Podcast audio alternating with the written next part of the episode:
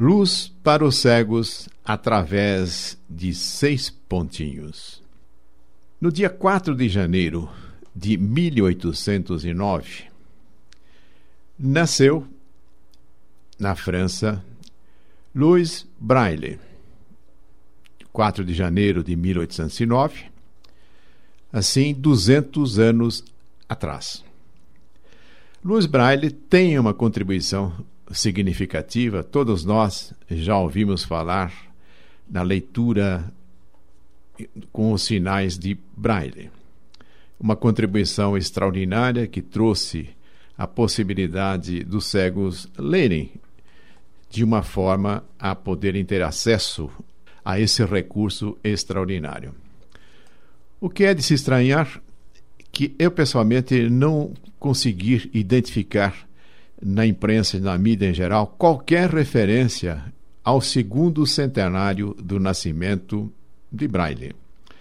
Usualmente, costuma-se homenagear as personalidades que deram uma contribuição significativa para a humanidade. Pode ser que tenha algum tipo de registro na mídia, eu pessoalmente não encontrei nenhum.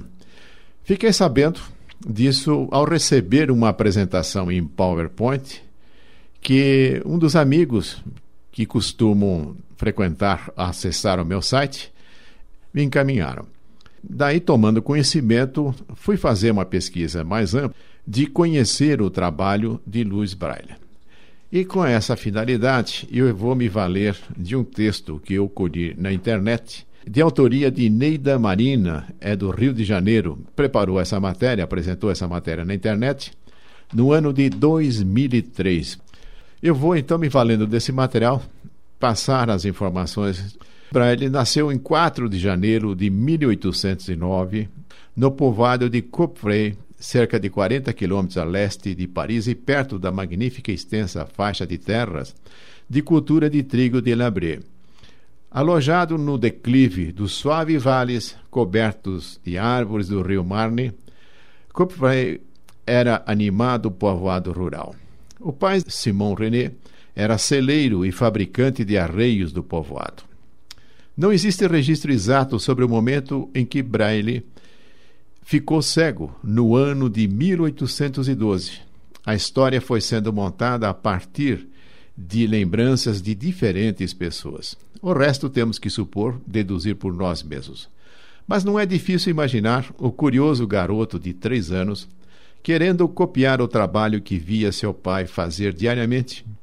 Subindo na alta mesa de madeira, talvez quando Simão René estivesse fora por um momento, no quintal, conversando com um fazendeiro sobre os reparos necessários para algum arreio. Pode-se imaginar Luiz medindo um pedaço de couro, tentando alcançar uma faca, imitando ansiosamente aqueles movimentos precisos e difíceis das habilidosas mãos de seu pai. Mas, nas mãos gorduchas do menino, o instrumento de trabalho cortante e afiado era simplesmente um rude e muito eficiente objeto de destruição. Imaginemos um grito vindo da oficina, o menino encontrado soluçando com o sangue cobrindo seu rosto. A ferramenta manejada desajeitadamente, segundo parece, havia cortado seu olho. Em pânico, seus pais fizeram tudo o que puderam: água fresca e linho branco para cobrir o olho que sangrava. Uma velha mulher do povoado que conhecia as propriedades de cura das ervas levou água de lírio e eles puseram uma compressa sobre o olho ferido. Mas naquela época, os médicos não conheciam as causas nem o controle das infecções. Foi muito antes de o trabalho do cientista Louis Pasteur ensiná-los sobre germes e como a infecção se desenvolve e é transportada pelas mãos, pelas compressas e pelo ar.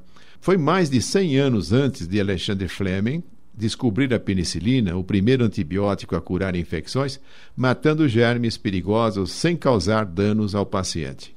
O outro olho foi contaminado e ele perdeu aos poucos completamente a visão com apenas cinco anos de idade. Aos seis anos, em completa cegueira, começou uma nova era para ele. Chegou à cidade um novo pároco que, assim que conheceu Luiz, se afeiçoou a ele e iniciou uma série de lições. Contou histórias bíblicas, ensinou a reconhecer os perfumes, o toque das flores e a identificar os sons de diferentes pássaros e animais. Falava sobre as estações do ano e as mudanças que ocorriam durante o dia. Despertou nele uma profunda fé religiosa que o acompanharia pelo resto de sua vida. Finalmente, chegou à idade escolar. Na escola do povoado havia um jovem professor, Antoine Bécheret. O abade foi logo procurar o professor para falar sobre luz. A maioria das pessoas não viam sentido em dar a um menino cego as mesmas aulas dadas a outras crianças, mas Luz, esperto, inteligente, interessado em tudo que o cercava, certamente se beneficiaria ao ouvir as aulas, ao compartilhar a vida escolar com os outros meninos do local. E foi assim que Louis Braille passou a ir à escola todos os dias. Desde o começo, só de ouvir, ele foi um dos primeiros da classe. Ele havia decidido não aceitar que a sua cegueira pudesse ser uma prisão sem livros. Um mundo sem a chance de se comunicar com seus amigos, registrar suas ideias ou fazer anotações. O pai de Luz martelava pregos na madeira, formando as letras do alfabeto, e Luz aprendia sozinho a reconhecê-las pelo tato.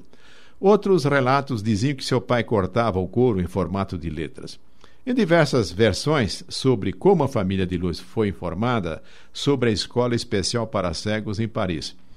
Mas a mais provável é de que o jovem professor Bécheret se recordava de ter ouvido sobre a escola e que o abade Palouet, estimulado por essa descoberta, planejava descobrir mais ainda. Ajudas importantes, como a do Marquês de Orvilliers, do abade os aproximou do fundador dessa escola, chamado Valentin Ouy. Fora na Corte Real de Versalhes durante as comemorações do Natal de 1786. Valentin Ouy surpreendera o rei, a rainha e a grande audiência da nobreza da França com uma única demonstração de aritmética e leitura por crianças cegas. Na verdade, o Marquês, muito impressionado, unira-se ao casal real e vários outros ali presentes na doação de dinheiro para a nova escola para crianças cegas de Valentin Aui. A pedido do abade Palouis, o Marquês de Orvilliers escreveu imediatamente ao diretor da escola em Paris e pediu permissão para Louis se tornar seu aluno. A resposta não demorou a chegar. O Dr. Guillier, diretor da Instituição Real para Crianças Cegas em Paris, informou de que os membros do conselho da instituição haviam concordado em oferecer um lugar para Luiz e estavam dispostos ainda a fornecer uma pequena bolsa de estudos para ajudar a pagar as mensalidades. Luiz era aguardado na instituição, localizada na rua Saint Victor, no dia 15 de fevereiro de 1819, logo depois de seu décimo aniversário. E aí a viagem a Paris. Luiz havia esperado com emoção por aquele dia. Seu pai estava também ansioso e profundamente preocupado com a distância que o separaria da família. Mas desejava também que o filho tivesse oportunidade de aprender novas coisas e, quem sabe, uma profissão. A escola ensinava a fabricar sapatos, trançar cestas, confeccionar cordas, fiar e tecer, fazer chinelos, consertar cadeiras. Vamos ver então o que, que acontecia na rua Saint Victor, 68. Relatos oficiais da época descrevem que a casa situava-se em uma região humilde, abafada, mal cheirosa e propensa à disseminação de doenças. Era escura e úmida, uma ratoeira de escadas gastas e corredores apertados que encheu Simon René de apreensão. Onde estava a alegre luminosidade de Coprey, o ar puro e a vida saudável ao ar livre que seu pequeno Louis estava acostumado a viver? Foi levado diretamente para a sala de aula. O diretor apresentou o professor, era o senhor Dafoe, que o conduziu a um assento e, sem mais barulho, a lição foi retomada. Em minutos, nervosismo, preocupação e timidez haviam desaparecido. Luiz absorvia cada sílaba com fascinada atenção e, no final, para a grande surpresa do professor, pôde responder a todas as perguntas sem a menor hesitação. Um capitão da artilharia do exército rei Luís XVIII, Charles Barbier, procurou o Dr. Pinheiro com uma interessante proposta.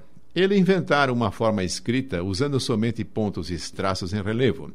Desenvolver o método de modo que as ordens militares pudessem ser passadas entre os soldados, não importando o quão escuro estivesse. Ao mesmo tempo, ele assistira a uma demonstração no Museu da Indústria. Alunos cegos leram livros de Valentin Aui, aquelas páginas grandes preenchidas com enormes letras em relevo. O capitão Barbier ficara pasmado com a lentidão do processo de traçar cada contorno da letra. Isso motivou a incrementar o trabalho, modificando sua escrita para que pudesse ser usada pelos cegos. Barbier expôs o sistema, que havia rebatizado como sonografia, para o Dr. Pinier. Não usara letras individuais para soletrar as palavras, mas transformou som inteiros em grandes grupos e traços. Luz para os cegos através de seis pontinhos.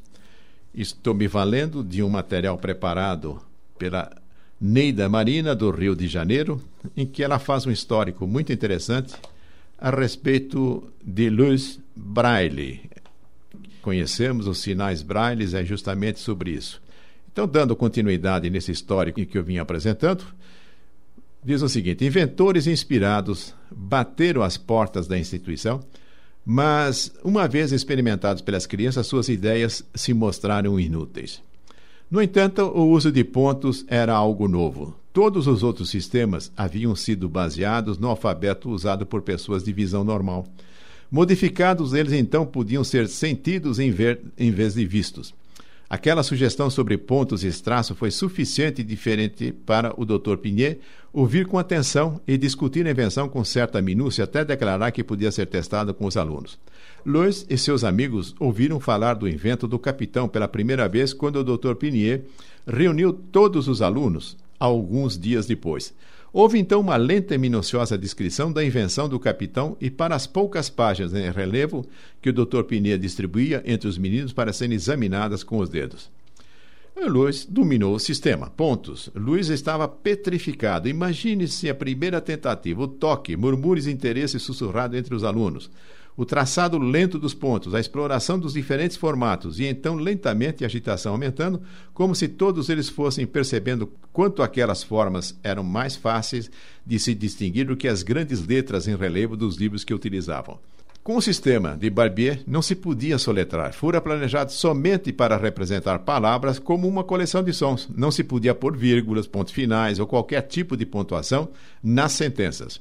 O capitão Barbier não havia programado nenhuma combinação de pontos para tal. Também era impossível acentuar as palavras, parte essencial da ortografia francesa. Ou escrever números, operar matemática, compor música. Havia muitos sinais para uma única palavra. Cada símbolo podia equivaler a seis pontos, e uma única sílaba de uma palavra podia necessitar de 20 pontos. Isso era demais para sentir com um dedo, e havia muitos mais em cada grupo para ter de lembrar.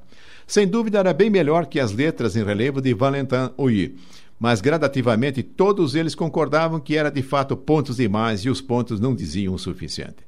Os detalhes preciosos do encontro entre Braille e Barbier não foram registrados, mas sabe-se que Barbier ficou surpreso ao descobrir que um menino de 13 anos pretendia haver resolvido problemas que ele não conseguira. Apesar de sua consideração pelas crianças cegas, para as quais desenvolvera a sonografia, o capitão Barbier não podia compartilhar a convicção de Louis da necessidade de um sistema tão elaborado. O que os cegos poderiam querer além da compreensão da comunicação básica? Por que desejariam um alfabeto completo, pontuação e até matemática e música, como aquele menino ambicioso estava sugerindo? Ele não compreendia a ânsia por algo que permitiria aos cegos entrar totalmente no mundo da literatura e da ciência, aptos a ler e compor o pensamento mais complexo e comunicá-lo aos outros no papel. E aí vem a experiência de Louis Braille.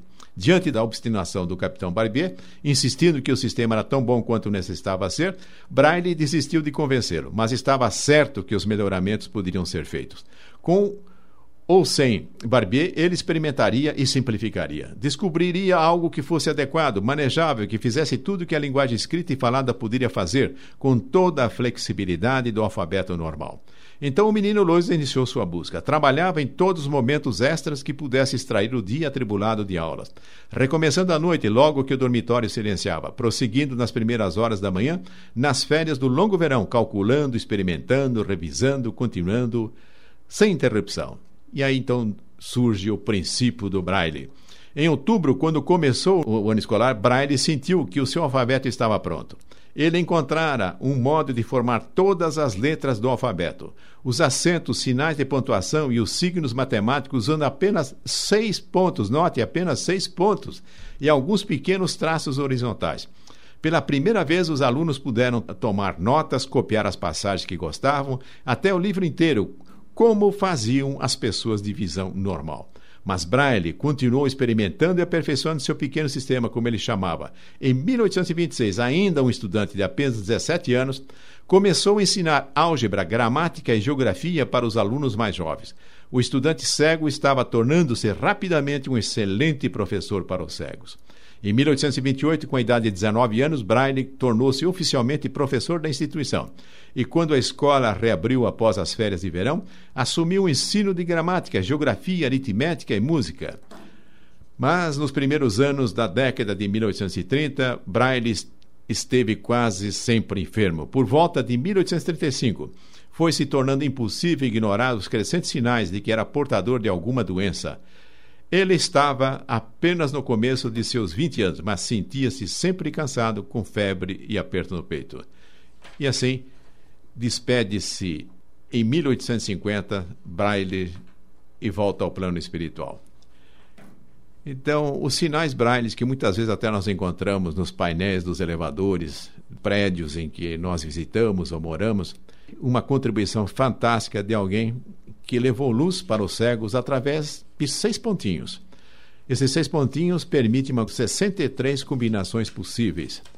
Evidente que a tecnologia moderna já traz recursos mais avançados. Hoje é possível aquilo que aparece em uma tela de computador ser traduzido em som, que está escrito pode ser ouvido, portanto.